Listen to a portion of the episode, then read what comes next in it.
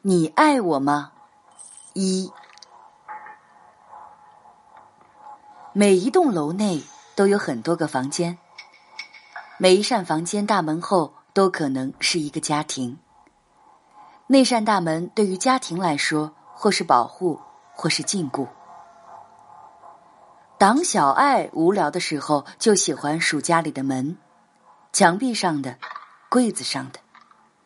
这是他从小就养成的习惯。那些大大小小的门背后，多多少少都会有些好玩的东西，有些很刺激，有些很神秘，有些是早就该丢弃的。发现的过程都有些不大不小的惊喜。曾经家里的门都为党小爱敞开，但现在却不。那扇门以及门后房间内若干大大小小的门，都是党小爱的禁区。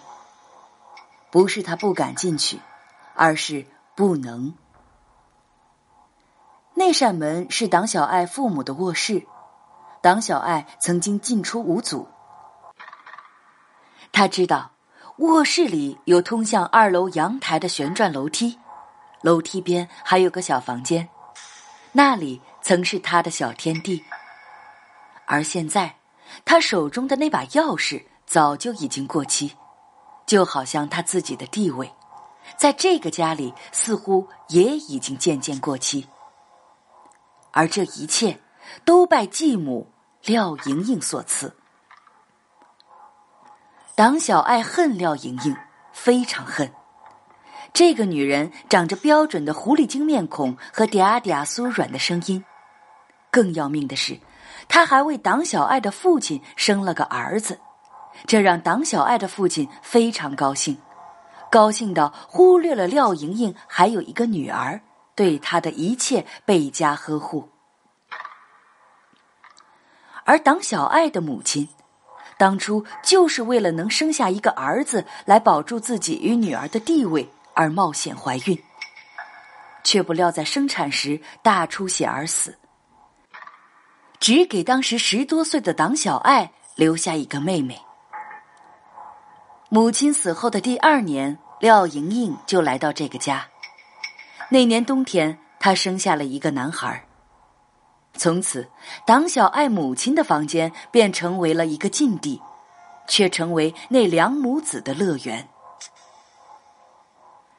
党小爱很疼妹妹党小晴。总是从十几岁的身体里泛滥出母爱来，倾注在妹妹身上。虽然他明白这种爱什么也弥补不了，但他还是尽量去努力爱着小晴。比如，把弟弟的昂贵奶粉偷来他们的小房间给小晴喝；再或者，把另一个妹妹的漂亮发卡拿来给小晴臭美一下。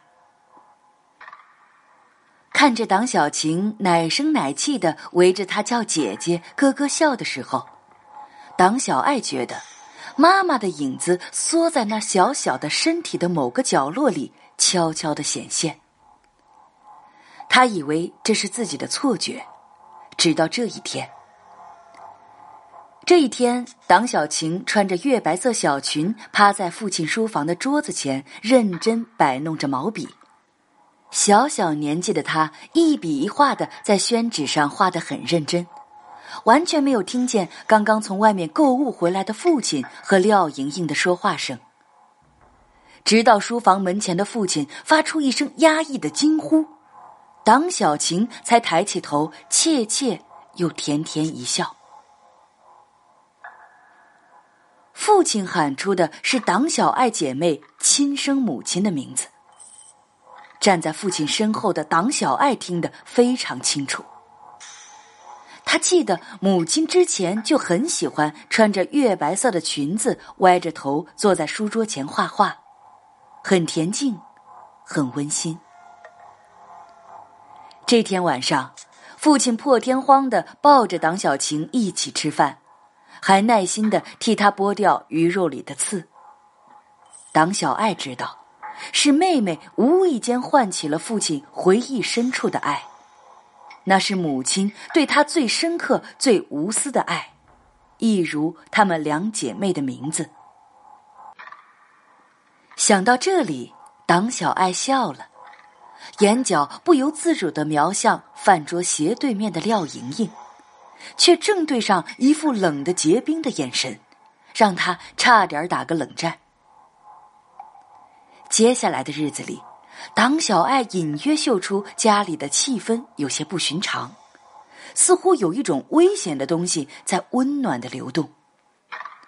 爸爸每天晚上都会回家里来吃饭，照例抱着党小晴，慈爱的抚摸着她的头发，甚至将饭喂到小晴嘴里。虽然对很多家庭来说，爸爸给年幼的女儿喂饭并没什么不妥，但这突然而来的亲情倒让党小爱有点猝不及防。好在小晴还是个孩子。只顾得乐呵呵的享受着久违的父爱。喂，这天吃过饭后，廖莹莹带来的女儿，比党小爱小三岁的廖美妍叫住了正要回房间的党小爱。你老爸最近是不是回光返照啊？还是恋童癖啊？呵呵，怎么抱着个小女生当宝似的？闭嘴！党小爱恶狠狠地说：“你以为人人都跟你们一样贱？滚开！”他倒不是很在乎别人说父亲什么，但是涉及到党小晴的，一概不行。其实你自己也好奇是不是？你的父亲简直是把小晴当爱人来疼。廖美妍的话一个字一个字的砸进党小爱心里，这也是他这几天来一直所在意的。哎，你不觉得这样突兀的父爱来的有点奇怪吗？党小爱狠狠的瞪了廖美妍一眼，什么也没说的回房间，重重甩上门。客厅里传来党小晴稚气的笑声。揪得他心里说不出的闷。这个晚上，党小爱除了上厕所外，就没有出去房间。客厅里只有父亲和党小晴的笑闹声。这在别人家里很平常的场景，不知怎的，竟然让他有点心生厌恶。姐姐，不知道什么时候，房间门被推开。党小晴的声音传过来：“姐姐，嗯，你在干嘛？”党小爱把目光从电脑上拉回来，回头看着站在门口的小身影：“怎么了？姐姐今天有点事儿，就没陪你玩。”“嗯，你 那姐姐现在有空吗？”党小晴仰着一脸的微笑看着党小爱，让他舍不得把眼前这个小家伙和那些肮脏的事情联想到一起。党小爱从椅子上起身，走到门边，揽过小晴，摸着她柔软的头发。好啦，姐姐现在有空，你想玩什么？姐姐陪你。原本党小爱是想问妹妹。不是父亲在陪着她玩吗？但话到嘴边还是咽了回去。姐姐，党小晴摆弄着手指。姐姐姐，我我看到妈妈了。什么？嗯，刚刚我看到妈妈了，就在那儿。说着，党小晴的手指着一个房间。党小爱目光移动过去，被一扇门牢牢挡住。门后是廖莹莹的卧室。姐姐，嗯，妈妈从那里进去了，嗯，就是那里。党小晴不依不饶，闹得党小爱有点鼻酸，抱着小晴回到自己的房间里。他轻轻叹了一口气：“唉，小晴，姐姐不是告诉过你吗？我们的妈妈她已经到了天上，她会在那里看着我们。但是，不会回来了。不不，妈妈妈回来了，她她就在那里，我我看见的，我看见了。还没等党小爱说完，小晴就抢着分辨，小脸儿因为着急而涨得通红。党小爱看到妹妹这个样子，又心疼又无奈，只好耐心的继续解释着：“小晴啊，听话，妈妈她不会回来了，乖，跟姐姐睡觉去好不好？”其实，党小爱本想说。自己的这个妹妹压根儿没有见过母亲，但始终还是没说出口。就在党小爱头痛着怎么才能让党小晴乖乖听话不闹的时候，房门打开了，一个身影逆着客厅的光站在那里，是父亲。今晚开始，小晴跟我们一起睡，你明天也该去上课了。让美颜跟你住一起，也好相互照应。父亲的话里丝毫没有商量的余地。就在父亲抱着小晴将要走出房间，他又停住了脚步，转身看着房间，环视着，然后对党小爱说：“明天，把你母亲的遗像挂在这里。”说这句话的时候，父亲虽然极力控制着自己的情绪，但党小爱仍然捕捉到其中的一丝恐惧。是什么让这个家里说一不二的父亲有这样难以表露的恐惧？为什么突然要摆出母亲的遗像？为什么会对党小晴那么好？小晴真的看到死去的母亲了吗？党小爱心中交替着一个又一个的问号。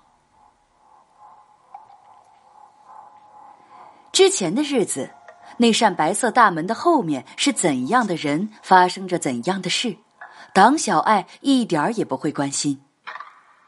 但现在，那扇门紧紧的割断了他和最亲的人之间的联系，至少在他看来是这样。廖美妍一只手托着箱子，一只手抱着被褥，站在门口，笑嘻嘻的瞅着党小爱，也不管对方脸上的表情是多么的糟糕。党小爱实在经不起这种目光的折磨，扬扬下巴，暗示廖美妍睡在并排的两张床铺里靠里的那张。廖美妍倒也没多说什么，利索的收拾东西，整理床铺。这种感觉就好像是换了一个宿舍。呵呵，这个所谓的家，或许还没有宿舍来的温暖。连续几个晚上，党小晴被父亲带进那个连通着二楼阳台的卧室后，就没有再出来过。白天，党小爱早早的就被父亲打发去学校，想见见小晴。也都只得到还在睡觉的答案。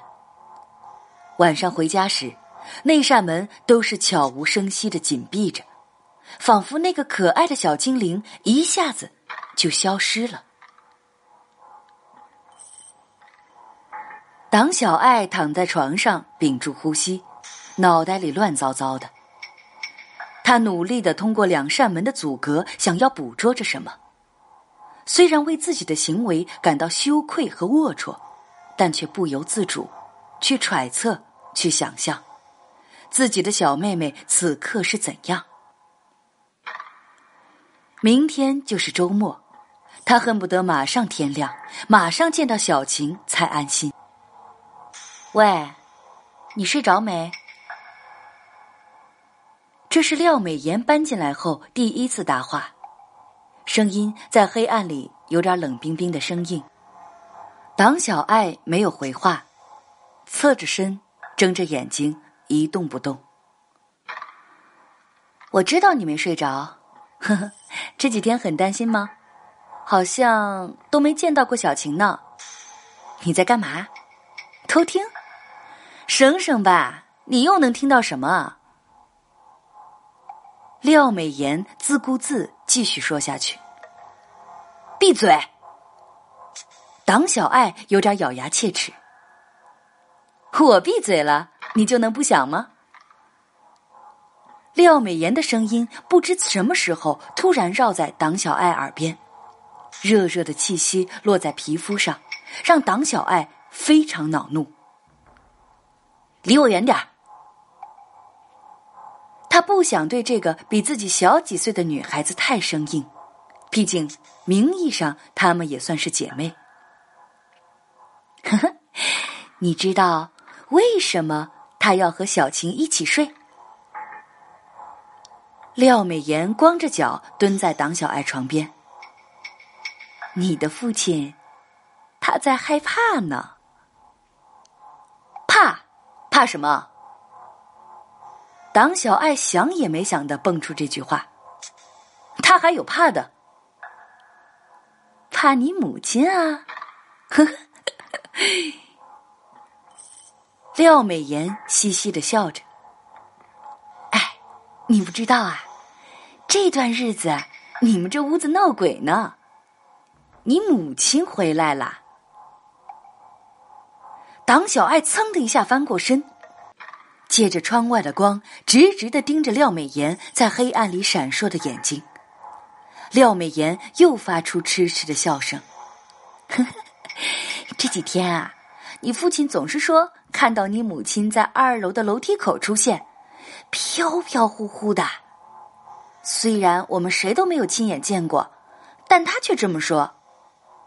让小晴一起睡，恐怕也是忌讳你母亲吧？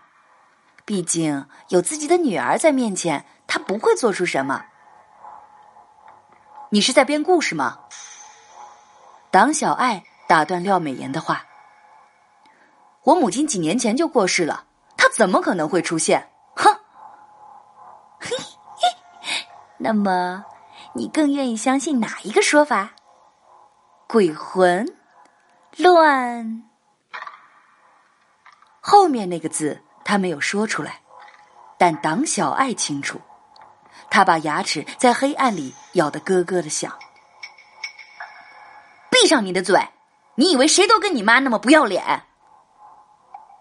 党小爱咬牙切齿，再敢多说一个字！就滚出去！这是我的房间。哼！廖美妍轻轻哼了一声，不再说什么。房间又恢复了安静。这时，党小爱好像觉得耳朵依稀听到了什么，却又不那么确定。一种若有若无的声音，像是一个女人在轻轻的唱着昆曲小调。